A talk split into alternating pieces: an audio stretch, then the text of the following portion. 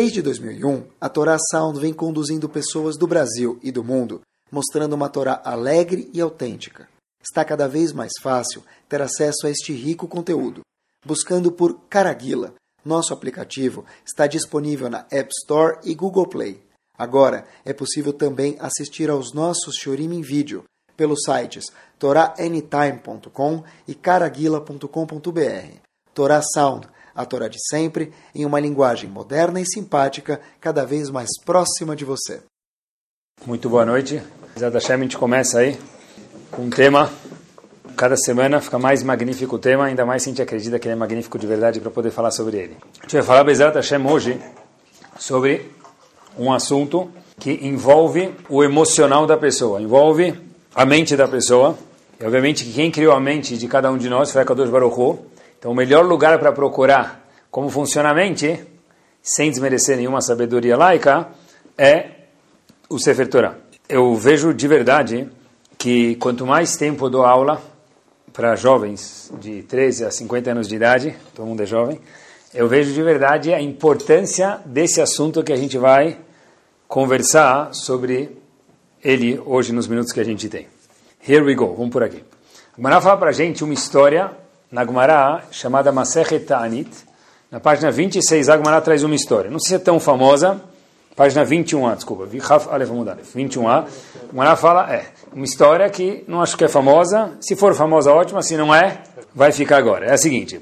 Tinha dois homens, e a Gemara conta que um deles, os dois, na verdade, foram salvos e de não viver para viver. Qual a história? Uma conta que haviam dois sábios da época do Talmud, um é mais famoso e outro menos. Ilfa é o nome de um deles, que não é tão famoso, é um nome não comum, a gente não vê ninguém chamar o filho de Ilfa, mas é um nome. E o outro, Rabi Yohanan. Rabi Yohanan já é mais famoso, já consta em algumas Mishnayot também, né? E Gmarot também. Então, dois, os dois eram ambos estudiosos, fala Gmará, só que em vez de sobrar salário no fim do mês, sobrava mês no fim do salário. Então eles não sabiam mais o que fazer. Então eles estavam muito, muito preocupados com a situação econômica, cada um deles próprios, cada um dos dois.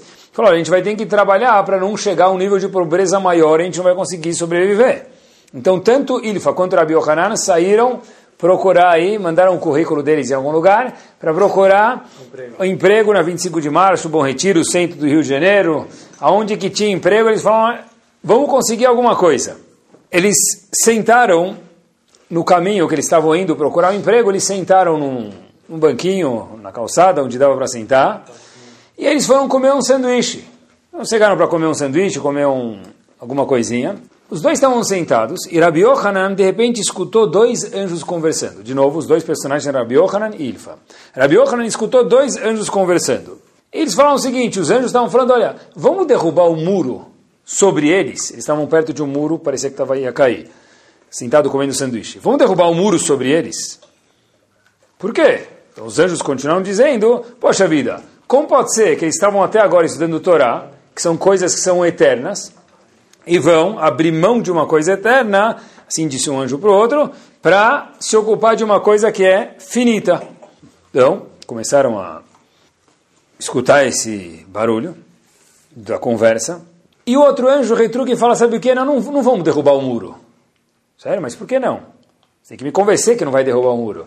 Fala, não, não vamos derrubar o muro porque vai sair uma pessoa grande deles, uma pessoa muito importante deles. Então, se a gente derrubar o muro, vai matar a pessoa. Então, por isso, os dois foram salvos e o muro não caiu, porque um deles ia virar uma pessoa grande.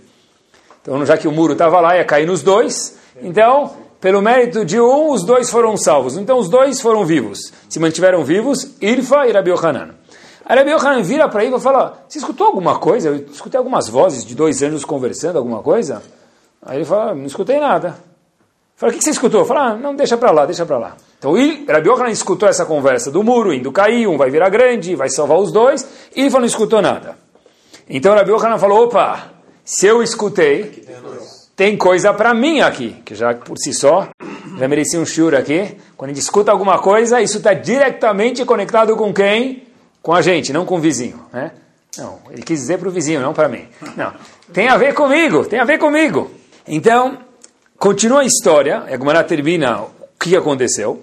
Anos depois, eles foram fazer um get-together, uma festa para se reencontrar. Quem estava lá na festa? Ilfa e Rabi Yohanan. Ilfa foi trabalhar. E Rabi Yohanan que escutou essa voz, quer ser uma pessoa grande, voltou para o Betamidrash, estudou e virou um dos grandes Rashi Shiva, chefes de, da escola de estudo de todo o povo judeu. Tá bom? Um virou um, big, um grande businessman, outro virou um grande estudo, estudi, eh, estudioso. Rabbi Yohanan virou estudioso e que foi trabalhar, trabalhar foi bem sucedido economicamente. Falaram para Ilfa o seguinte, olha, se você tivesse ido estudar, você também seria uma pessoa grande. E Rashi traz que Ilfa era mais capaz em estudo do que Rabbi Yohanan. E depois Ilfa falou, olha, eu só fui trabalhar porque eu precisava de Parnassá e até Gumara fala que Ilfa subiu no mastro de um barco e falou Podem me perguntar qualquer pergunta do Talmud. Mesmo que eu, não, que eu fui trabalhar e não fui, continuei estudando tanto quanto eu queria estudar, se eu não responder, podem me jogar do mastro do barco para baixo. Tá bom. Então, mas aqui termina a história, voltamos para o que nos interessa. Rabi Yohanan, o que, que ele fez? Foi estudar e foi trabalhar. Agora, a pergunta é a seguinte, por que, que Rabi Yohanan saiu de Shiva para comer o sanduíche que ele estava indo procurar um emprego? Por que ele foi procurar um emprego? Porque já estava no gogó, já estava no pescoço, que ele não tinha mais dinheiro para pagar as contas. Quando ele escutou a voz, o que, que Rabi Yohanan fez? Voltou. Agmará não faz essa pergunta, mas a gente que está indo a Agmará, a gente pode se questionar. Como é que ele fechou as contas? Se ele saiu de Shivá porque já estava na garganta, e aí ele falou, ah, um dos dois tem que ser chefe. Eu escutei e você não escutou, então deve ser que está falando com quem? Com você. Então Rabi Yohanan falou, beleza, já que eu escutei, está falando comigo, ele, voltou, ele continuou estudando. Mas a pergunta é, se ele não estava fechando as contas, como é que ele voltou a estudar? Ainda assim, as contas continuaram caindo na, na, no, no banco dele, débito automático. Então, olha que interessante. Eu vi uma resposta espetacular faz muito tempo, eu guardei para falar em uma ocasião, e aqui hoje à noite, Bezat Hashem, é o seguinte. Na própria Gumará tem uma dica da resposta. Quando Ilfa escutou os anjos, quando Rabi Yochanan, melhor dizendo, escutou um anjo conversando com o outro, vamos derrubar o muro, mas um vai virar grande, então não vamos mais derrubar o muro, vamos deixar os dois vivos. Falou o seguinte, olha, se eu escutei tem a ver comigo. Então deve ser que eu vou virar Rosh Shiva, o chefe das escolas de estudo do povo. Ah, mas você ainda tem contas, mas presta atenção, quando a gente quer alguma coisa muito demais, mesmo que as contas continuem a vir, eu vou dar algum jeito para gastar menos luz para a conta vir menor. Vou dar algum jeito, ou as contas que forem. Vai se organizar. Isso em hebraico é chamado Kohot Anefesh. O Razonist traz muitas vezes, ele não aborda essa Gemara, mas ele traz muitas vezes nas cartas dele, e tem outros livros também, vamos chamar assim de, entre aspas, psicologia judaica, que trazem chamado Kohot Anefesh. Kohot Anefesh é força da alma ou força do intelecto, vamos dizer. Tanto faz. Tradução, alguma coisa, um, dos dois, que seja Kohot Anefesh vamos traduzir, força da alma ou força do intelecto, que quando a pessoa tem algum incentivo, ele tem um cor dentro dele que gera isso, ele fala, oh, tudo bem, se é para mim virar o Rosh eu sei que tem esse, esse grão que vai germinar dentro de mim, eu vou dar algum jeito com minhas contas para me organizar, porque eu sei que tem um futuro belo à minha frente. E ele falou, escutou isso, foi trabalhar. É espetacular quando a pessoa tem esse incentivo, o potencial e a capacidade que pode gerar e fazer ele trabalhar, tudo se resolve. Eu aprendi dessa Gumará, aqui termina o comentário que eu vi, mas eu, eu aprendi da Gumará, acho que a gente pode dar esse passo adiante juntos, que quando a pessoa tem um potencial, é pouco isso. Quando a pessoa acredita nesse potencial, é muito maior. Porque Rabi Yohanan já tinha o potencial de ser Roshival, não tinha? Claro que tinha. Quando ele escutou os anjos conversando, a um dos dois vai ser um gigante. Ele que escutou e falou, tem a ver comigo, o potencial já estava lá, só que eles já estavam prevendo, vamos chamar assim, o futuro. Se você investir, vai sair isso. Ele já tinha o potencial, mas não acreditava ainda em si, porque ele não imaginava que isso ia acontecer. Pessoal, a gente aprende daqui algo espetacular, de novo estrondo, que ter um potencial é bom. Mas enquanto que eu não acredito nesse Koach Nefesh, nesse meu íntimo, que eu tenho isso, eu falo, ah, tá bom, eu vou trabalhar, tá bom, eu não vou investir, tá bom, qualquer que seja o âmbito do, do pensamento. Acompanhem comigo, olhem que, que interessante isso. A gente teve no Egito alguns faraós. Faraós é uma posição, não é um nome. É um título. Quem tem presidente do Brasil, tem rainha da Inglaterra, tem faraó. Tiveram alguns faraós. Mas teve um só Yosef. Yosef teve um só no Egito. Bom, no bairro tem muitos Yosef, Mas no Egito teve um Yosef famoso, vamos chamar assim. Quem era o Yosef? Era aquele Yosef que ficou marcado, que quando ele entrou no Egito, saiu no famoso jornal Egyptian Times, que, que saiu lá? O Diário do Egito. Quando entrou Yosef, ele mudou a estrutura, a economia, a sociedade egípcia. Eu me, me explico. O Egito estava com fome. A gente sabe que teve uma situação econômica muito ruim. Passaram alguns anos de fome. E depois preveram que ia haver alguns anos de fartura, primeiro fartura, depois fome. E Yosef reestruturou toda a economia do Egito, enquanto todo mundo que estava lá falando, olha, a gente vai morrer de fome. Yosef falou, não se preocupem, sigam as minhas instruções que eu vou salvar vocês. Tá bom, obviamente com toda a humildade que Yosef tinha. E Yosef reestrutura socialmente e economicamente o Egito. As pessoas estavam desesperadas, ele acalmou as pessoas e o Egito subiu. Quer dizer, as ações do tesouro do Egito, quem tinha comprado elas comprou por pouco, depois de um tempo que você ficou no poder, as ações subiram e venderam ela a um preço milionário. Depois que Yosef saiu do, do posto, o que aconteceu? Caíram de novo. Mas enquanto Yosef estava lá, as ações bombaram, venderam muito alta. Yosef era o mito do Egito. Quando você entrava no Palácio Real, Sabe, algumas sinagogas têm foto do presidente antigo, do outro, tal, sabe? Tem os presidentes que passaram pela sinagoga, né? Começa preto e branco, vai virando colorido. Então, na, no palácio de, do faraó, certeza tinha uma foto de Yosef, porque Yosef foi quem manteve o Egito de pé. Depois, Yosef falece, acabou com todo ser humano. Ele viveu, faleceu, teve uma vida brilhante, brilhou para os outros também. E o tom da música muda, a gente sabe a história. O que aconteceu? Veio um novo rei no Egito, se era um rei novo ou se era o mesmo, tem discussão, mas não faz diferença. O que interessa para a gente é que não se falava mais de Yosef. A foto de Yosef que estava lá pendurada desapareceu. Tá bom, isso eu até entendo. Você pede para o funcionário que trabalha no palácio, olha, pega a foto, dá um sumiço nela, está aqui sem contos, não conta para ninguém o que aconteceu. Não dá para entender. Mas o problema que acontece é o seguinte, peraí, ninguém mais lembra de Yosef? Não, está escrito que o pessoal esqueceu de Yosef. O povo esqueceu de Yosef. O faraó, obviamente, que esqueceu, porque ele queria que esquecessem, mas o povo inteiro esqueceu. Não leiam a Torá, vivam a Torá. Como que isso é possível? Um homem que estava todo o povo desesperado. Um homem que está escrito que o próprio faraó falou para o povo, beijem o pé dele. Vão e sigam as instruções dele. Por quê? Porque o que ele falar, façam. Mas disseram para o faraó os egípcios, mas faraó ele falou para a gente fazer Brit Milá. Faz. Se ele mandar vocês pularem na fogueira, também pula, porque ou vocês obedecem ele, ou vai morrer de fome. É melhor tentar obedecer ele, talvez sobreviver, que no fato, de, de fato depois sobreviveram. Então olha como que é possível, esqueceram de Yosef. Está escrito, vai a Hadash al Mitzrayim, veio um novo rei no Egito, e Asher Loyadet Yosef. Ninguém mais lembrava de Yosef. Que o faraó não lembra de Yosef, eu entendo, mas como é que o povo inteiro esqueceu de Yosef? Ah, sei lá, está escrito. Sim, mas se a Torá escreveu, porque a gente pode perguntar, se questionar para aprender. Comecei a procurar um pouquinho, não unânime, mas um pouquinho, qual o melhor presidente que o Brasil já teve? Procurei, fiquei alguns minutos procurando. Qual o melhor presidente que o Brasil já teve? Vocês falaram todos ou nenhum?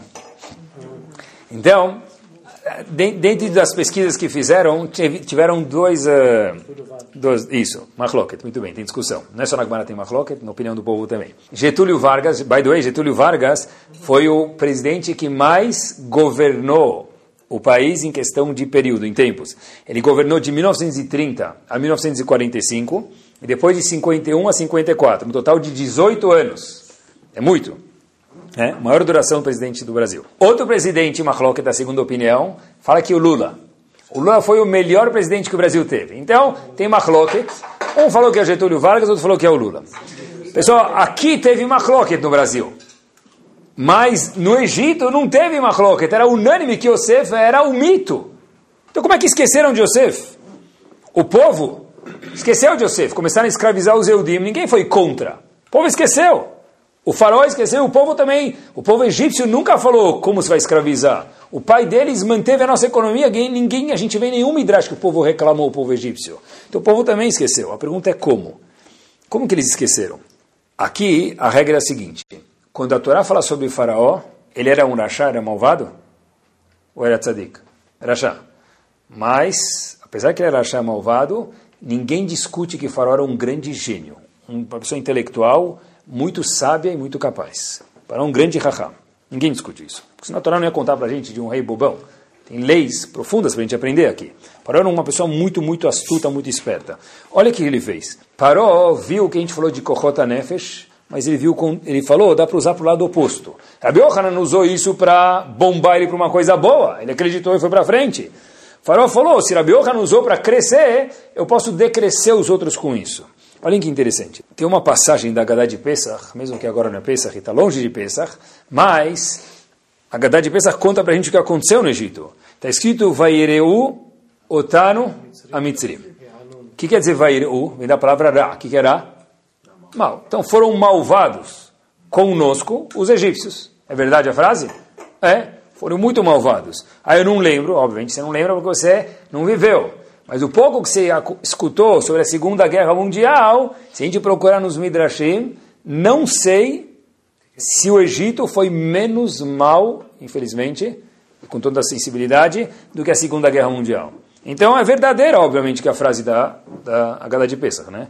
Obviamente que a Agada de Pesach não precisa do nosso aval, mas eu estou querendo analisar um pouquinho. Vaireu otano mitzrim. Os mitzrim fizeram muito mal para a gente, os egípcios, quando a gente estava no Egito. Existe um Rav que comenta sobre esse pasuk, Vaireu otano mitzrim. Como se fala em hebraico que eles me fizeram mal? Vaireu, fizeram mal. Lano, para nós, para, para nossa pessoa. Então, nos fizeram mal em português. Vaireu otano mitzrim, otano é nós, não é para nós. Então, vaireu otano mitzrim, o passuco fica o quê? Fizeram nós mal. Não, fizeram mal, fizeram, nós fizeram mal. Em hebraico, nós fizeram mal é vairu lano, e não vairu otano. Vairu otano, o que é? Fizeram mal a gente, mas parece índio falando. Por que está escrito assim? Rav Schwab Zichron Libraha, tem um livro chamado Men Betashov, ele fala algo espetacular, fala o seguinte, o Passuco não está ensinando para a gente o que, que aconteceu no Egito, está ensinando como aconteceu. Óbvio que eles fizeram mal para a gente, mas isso é peanuts, isso é bobeira, não é isso que o Passuco vem ensinar para a gente. O verso vem ensinar para a gente, sabe o que? Como eles conseguiram fazer isso, essa proeza. Vaireu lano, não, não fizeram mal para a gente, vaireu otano, nos fizeram mal, quer dizer, vocês são maus vocês são pessoas ruins. O faraó começou a colocar dentro da cabeça das pessoas dos egípcios, vocês, Yehudim, são pessoas ruins. Mas tinha Yosef, ele era um mito. Sim, ele era um mito, mas ele era uma exceção. O povo dele é horrível. Os irmãos dele, os netos e filhos deles, os Yehudim, são horríveis. Vocês são pessoas de segunda categoria. Vaireu otano. Vocês são ruins, Yehudim. O que, que, ele fez? Em vez de falar o que ele fez e trazer Midrashim para vocês, eu pensei algo que aí ser um pouco mais concreto para a gente, mais palpável para mim mesmo. É o seguinte: estava lendo uma vez uma Bíblia, vamos chamar assim, sobre o Holocausto. Tem um livro em inglês muito, assim, muito completo e com a visão correta, de acordo com a visão da Torá, obviamente, sobre o Holocausto, sobre a Segunda Guerra, né? antes, Primeira, Segunda Guerra e Holocausto, fala bastante bem, assim, aborda fatos, números e nesse livro aparecem algumas fotos verídicas de propagandas que os nazistas e Marshman Vezichram faziam sobre os Yehudim. O que, que, eles faziam? Colocavam a foto de um Yehudi com um rato. Quer dizer, o Yehudi se assemelhava com um rato. A economia da Alemanha está sendo prejudicada por um Yehudi. O Yehudi é um avarento. O Yehudi é fedido. E saía nos jornais um dia, dois dias, três dias, quatro dias. Inclusive, tinha fotos de ladrões Yehudim. Agora, se a gente for olhar um pouquinho, pesquisar na história, muitos dos Yehudim participaram pró-Alemanha na Primeira Guerra Mundial. Então, se puder fazer um paralelo, igual que Yosef ajudou os egípcios, muitos Yehudim foram pró-Alemanha no, no exército alemão. E como é que esqueceram? Porque nós temos algo chamado visão, a gente se impacta pelo que a gente vê, pelo que a gente escuta, nós somos seres humanos. Se a gente cheira um cheiro desgostoso, então ninguém nem chega perto da comida, porque meu cérebro já trava, e assim que a Hashem fez a gente. Então, se eu tenho Yosef, ou se eu tenho os Eudim, que fossem a comparação na Primeira Guerra, que fizeram pró-Alemanha e Yosef pró-Egito, como vocês esquecem disso? Como vocês escravizam o povo? Pela mesma forma que os alemães e todo o grupo lá foram contra os Eudim poloneses. Como pode ser isso? Porque o, vocês não valem nada, vocês são incapazes. Vairu, não, ota, não vairu lá, não vairu otano, vocês são um lixo. E os, o Egito, E, anos depois, Hitler e Maximov e todo o partido nazista, começou a fazer propagandas, centenas, milhares de dólares e de vezes e de dias de quanto isso aparecia. Então, quando eu vejo isso uma, duas, dez, vinte, quarenta, oitenta vezes, algum momento eu vou começar a acreditar.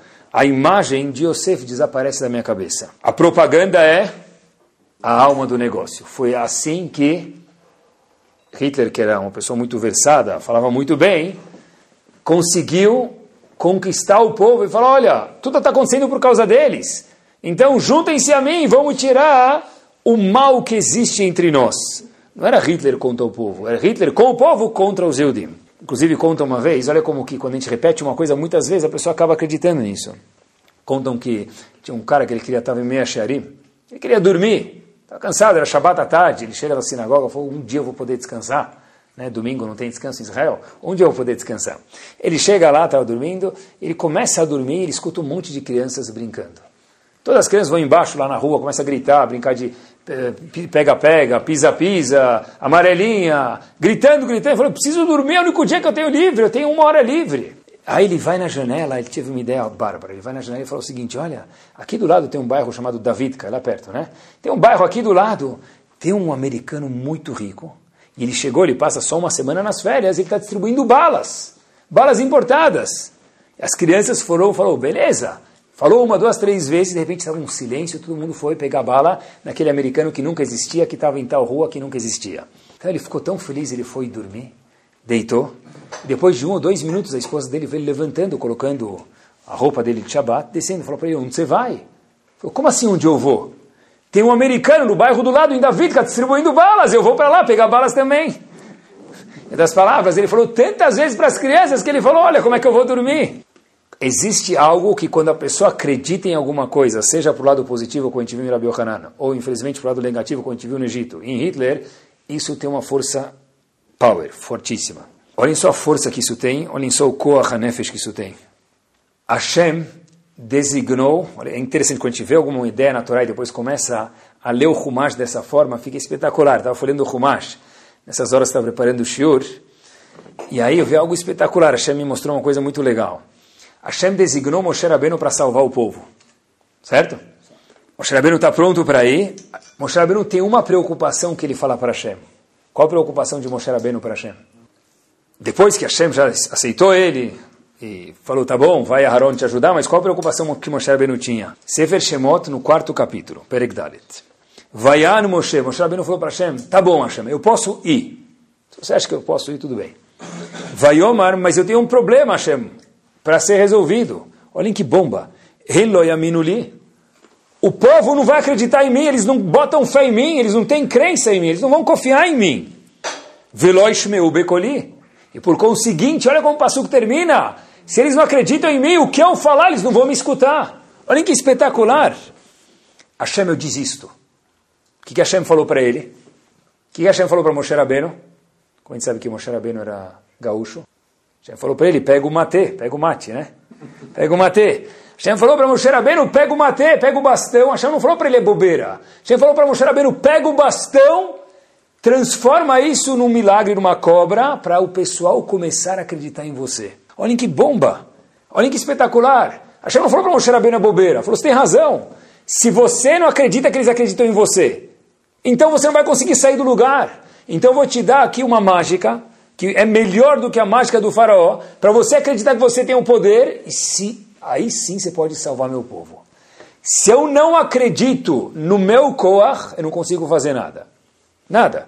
E se eu consigo destruir o Koach HaNefesh do outro, eu posso transformar Yosef e o povo dele acabar com a memória ótima que ele tinha.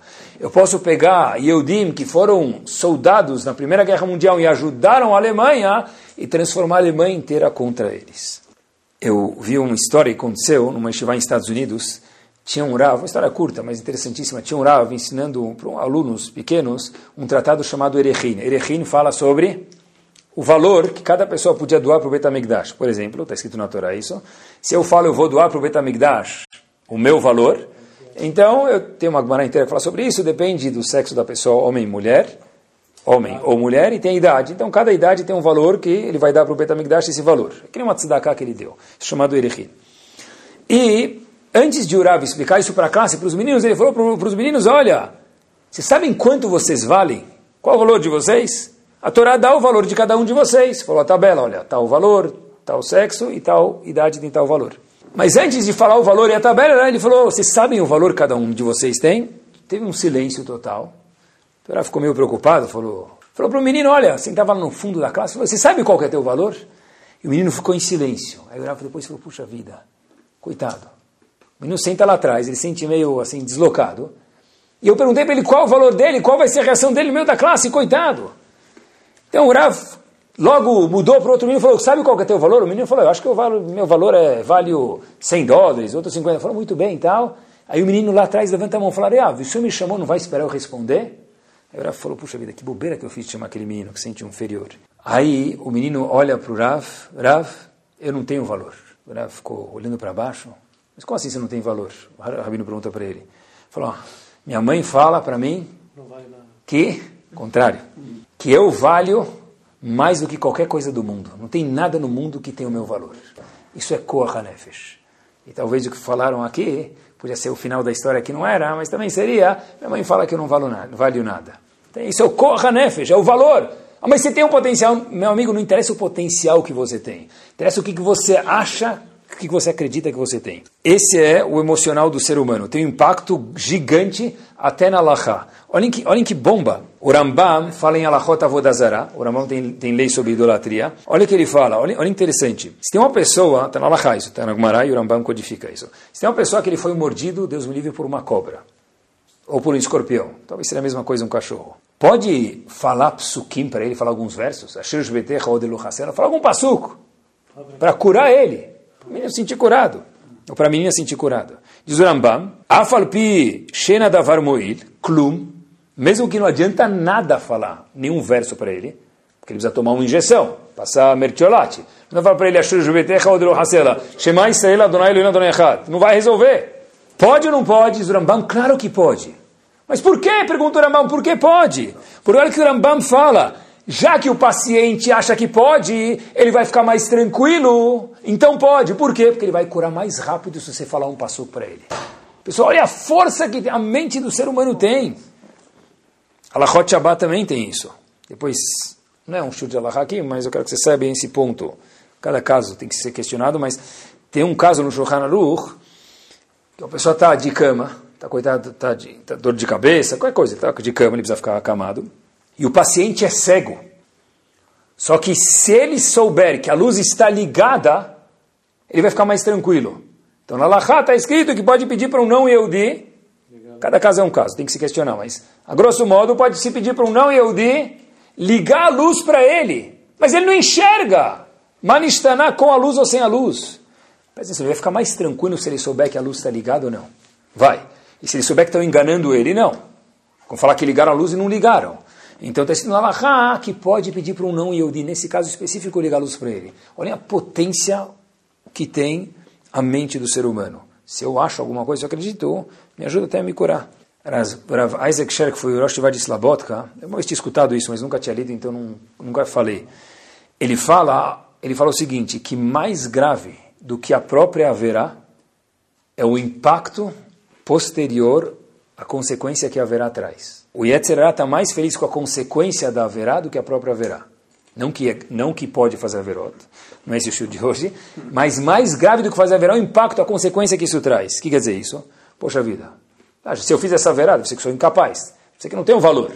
Isso para Yetzirah é mais jackpot do que a própria Averá. Apesar que haverá causa um estrago grande no mundo aqui embaixo, lá em cima, mas depois que eu faço a haverá, eu sinto, oh, puxa vida, ah, não é para mim, eu não sou tão querido para Hashem, todos os pensamentos que a pessoa tem, isso por ser é mais valioso do que a própria haverá.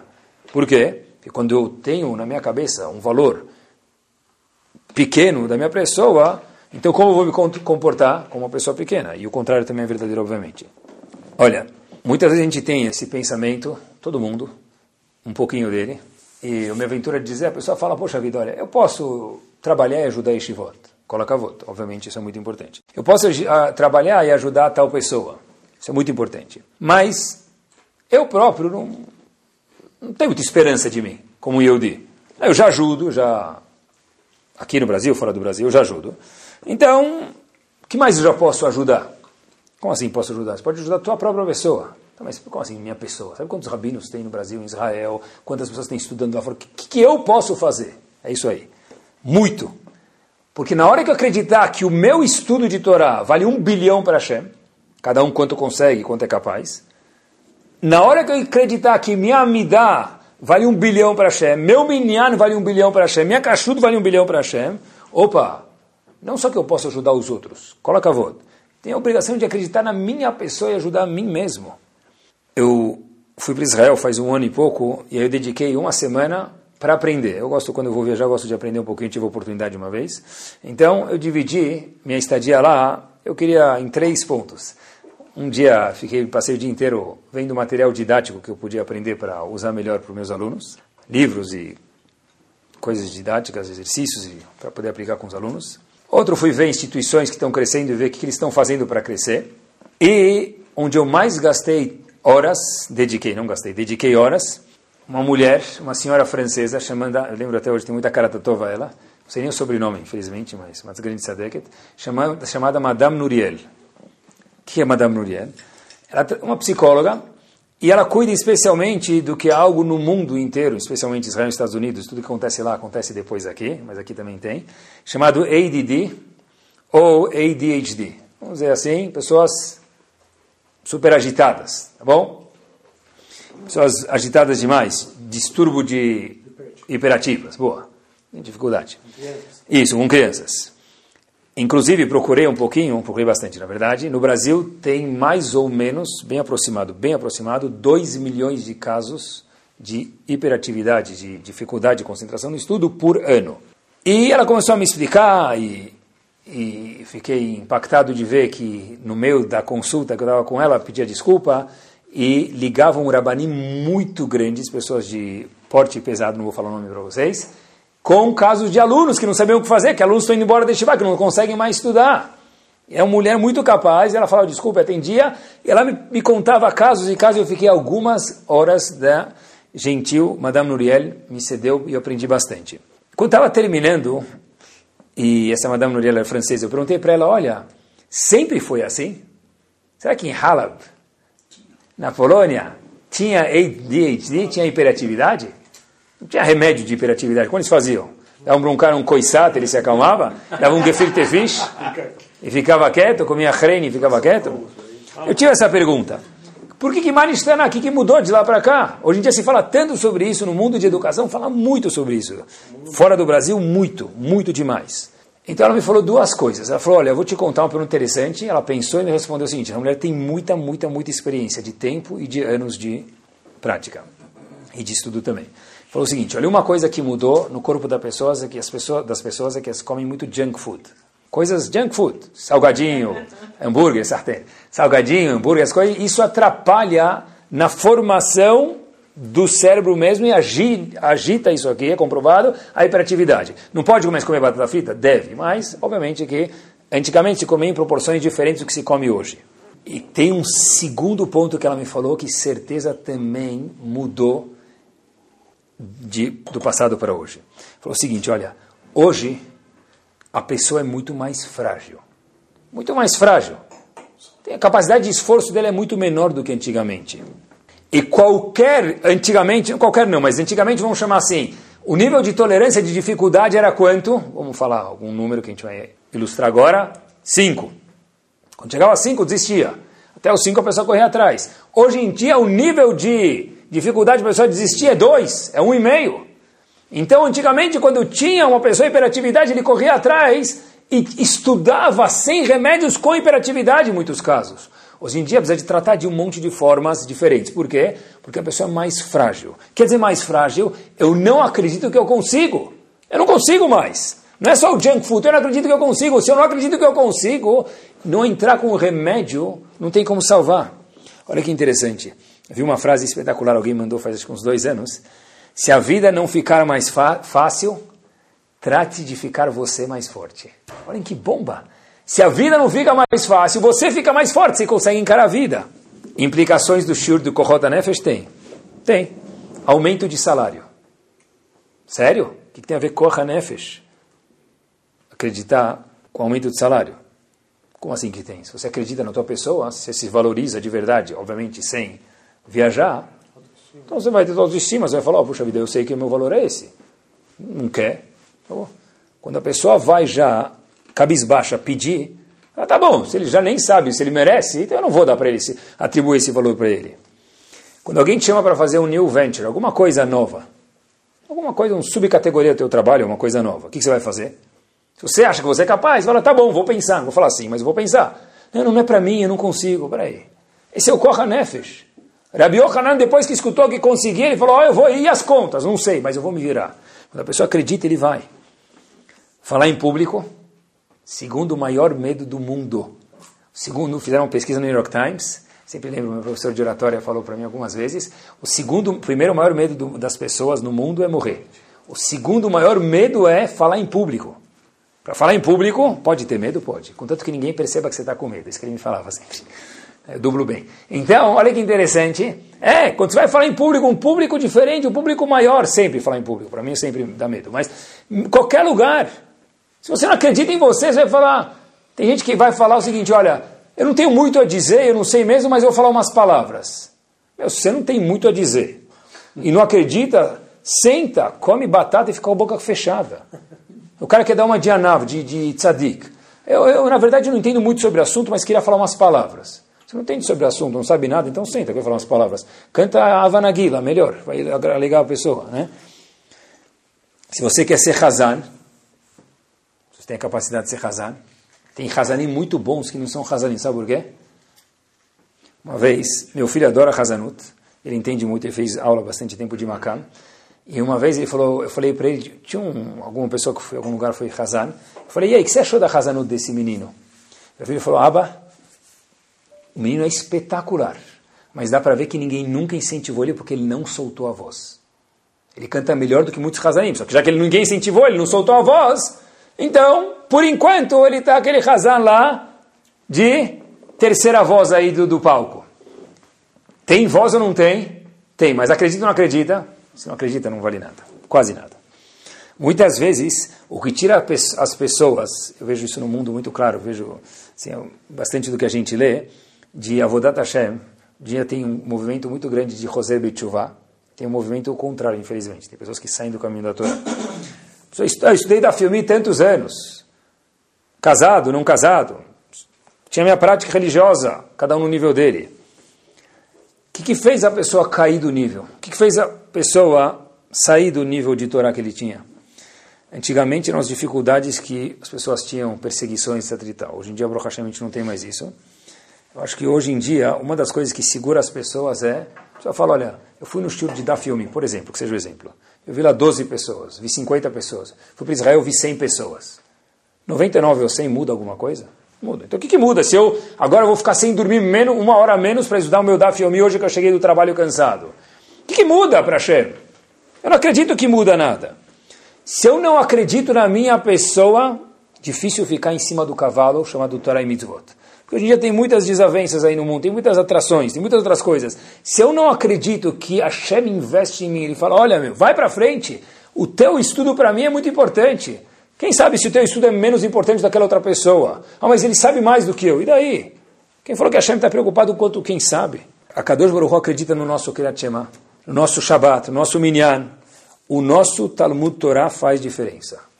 A gente tem que fazer trabalho de emuná, não só acreditar em Hashem, de novo, acreditar, eu tenho que acreditar em mim mesmo. Eu tenho que acreditar que cada palavra de Torá que eu falo, que eu escuto, isso é uma bomba para Hashem.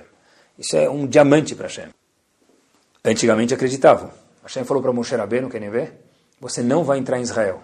O que Moshe Rabbeinu falou? Eu vou. Não vai? Eu vou. Eu vou. Moshe Rabbeinu, está escrito, Kaviahol, né? com todo respeito, pegou Hashem pelo colarinho, vamos dizer assim, né? de uma forma respeitosa. Moshe Rabbeinu rezou 515 vezes. E por que ele não entrou em Israel? Porque ele não anulou o decreto dele. Hashem falou, você não vai entrar em Israel. Mas Hashem é o que eu mais quis, eu vou rezar, eu vou entrar sim. Porque ele rezou 515 vezes. Porque ele não entrou em Israel pós-facto, final da Torá. Na conclusão, por que ele não entrou em Israel? Porque ele não rezou 516 vezes. E porque ele não rezou essa uma vez a mais, que Hashem falou, não faz mais tefilá, por favor. Porque se você fizer tefilá, você vai ter que entrar, e aí, em vez de destruir o Betamigdash, se você construir o Betamigdash, eu vou ter que destruir o povo. Então, não entra, porque é melhor para o povo. Mas se Moshe Rabbeinu tivesse rezado mais uma vez, ele entraria. Por quê? Porque Moshe Rabbeinu falou, eu sei o poder da minha tefilá, mesmo com respeito, discutindo com a Kadosh Baruch Hu. Hoje em dia, quem te fala, já dizer duas vezes, Hashem não me deu. Então, peraí, mas você acredita? Estou falando comigo mesmo. Tem que ter murar em você, cada um dá um tapinha aqui nas costas dele próprio, de verdade. O que, que significa a palavra Yehudi hoje? Pergunta para um jovem, o que quer dizer a palavra Yehudi, judeu? Que ele vai te traduzir? Era Sukkot, pegar o Lulav, Gefilte Fish, comer matzah em Pesach, mesmo que ele é religioso, né? vai cumprir, não come hametz. Olhem o que, que significava a palavra Yehudi para o Barão de Rothschild, pessoal, olha que interessante. Uma vez o Barão de Rothschild estava andando na carruagem dele real, linda, chique, e aí vieram dois homens assim na rua, lá no vilarejo, passando de um vilarejo para o outro na estrada, e gritaram lá, judeu, judeu, para o Barão de Rothschild. Barão de Rothschild manda parar a carruagem, fala para os capangas dele, vai pegar esses meninos que gritaram a palavra judeu para mim. Os meninos vão lá, os capangas vão lá, pegam ele, trazem para ele e falam, ah, o que o senhor quer que a gente faça com eles? Eles ofenderam o senhor. O Barão de Rothschild vira para eles e fala, eu quero que vocês deem duas moedas para eles. Duas moedas para cada um? É muito duas moedas, barão. Pelo elogio que eles me deram, eles merecem duas moedas. Eles me chamaram de Eudi. Isso para mim é um elogio. Muito obrigado, vocês merecem duas moedas. Pessoal, qual é o feedback que a gente tem da palavra hoje Yehudi? Se alguém me chama de Yehudi, o que eu faço? Coloco aqui para mais para o lado, coloco um boné para esconder.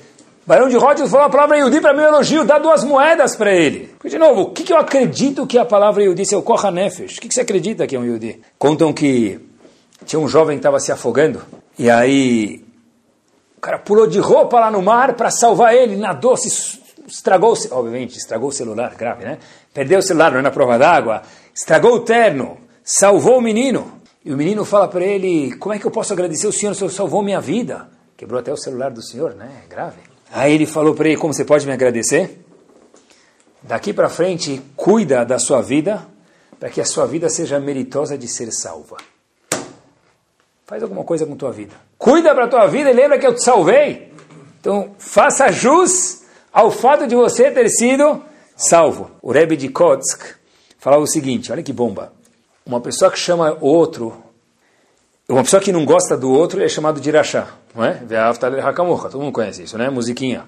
Qualquer um conhece isso. Eu costumo dizer que porteiro de Genópolis conhece isso, né? É meu próximo como a ti mesmo. Passuco na Torá. O Rebbe de Kotsk diz que quem não gosta do outro é um rachá mas não menos rachá do que ele, é a, rachá quer dizer malvado, não menos rachá do que ele é a pessoa que não gosta de si próprio. Já escutou muitas vezes sobre Avtalecha Kamocha. Hoje o shur é sobre eu gostar da minha própria pessoa, eu acreditar na minha própria pessoa. Fiquei pensando nisso para terminar. Qual a definição da palavra Hinuch, educação, de acordo com esse shur? O que quer dizer educação? Dos filhos, dos funcionários, da minha própria pessoa? Hinuch é eu incentivar a minha pessoa a acreditar mais em mim mesmo. Eu incentivar o meu funcionário, meu filho, minha esposa, meu marido, quem for acreditar na minha pessoa. Isso que é Hinur. Oh, mas ele tem um, um belo potencial. E aí? Ele tem os números da loto, mas ele não joga, não vai ganhar nunca, meu amigo. Ter um belo potencial sem ninguém que me incentiva não leva a lugar nenhum. Ou leva pouco. Toda ação que, ou fala que nós fazemos tem uma repercussão. Estou educando meus filhos, estou educando quem for. Depende. Se está construindo ele, está motivando, está educando. Se está destruindo, isso não é rinor. Estou exausta. Gritei com meu filho faz uma hora, preciso para o spa agora. O que está fazendo educando meu filho? Pessoal, depois que eu grito uma hora com meu filho, eu estou destruindo ele. Igual tem Hurban Betamigdash, tem Hurban uma criança. Então, se eu destruir ele, eu não estava educando meus filhos. Não ir para o spa, precisa ir para uma psicóloga, precisa ir fazer uma terapia de ver como cuidar dos filhos. Isso não é, não é preciso de um spa para descansar agora. Isso é um ciclo vicioso. Olha que interessante. Se eu injeto mais confiança no meu filho, o que vai acontecer? Ele vai achar que ele pode mais, não vai? Ele vai fazer melhor. O que eu vou fazer? Fala, olha como você é capaz. Ele vai sentir mais capaz. Mais, mais. Até que uma hora que vai acontecer, vai pedir um carro novo, vai pedir alguma coisa. Não, mas o que vai acontecer? Ele vai de verdade produzir. Se eu faço o contrário, o que, que acontece? Se é um lixo, ele vai se comportar como um lixo.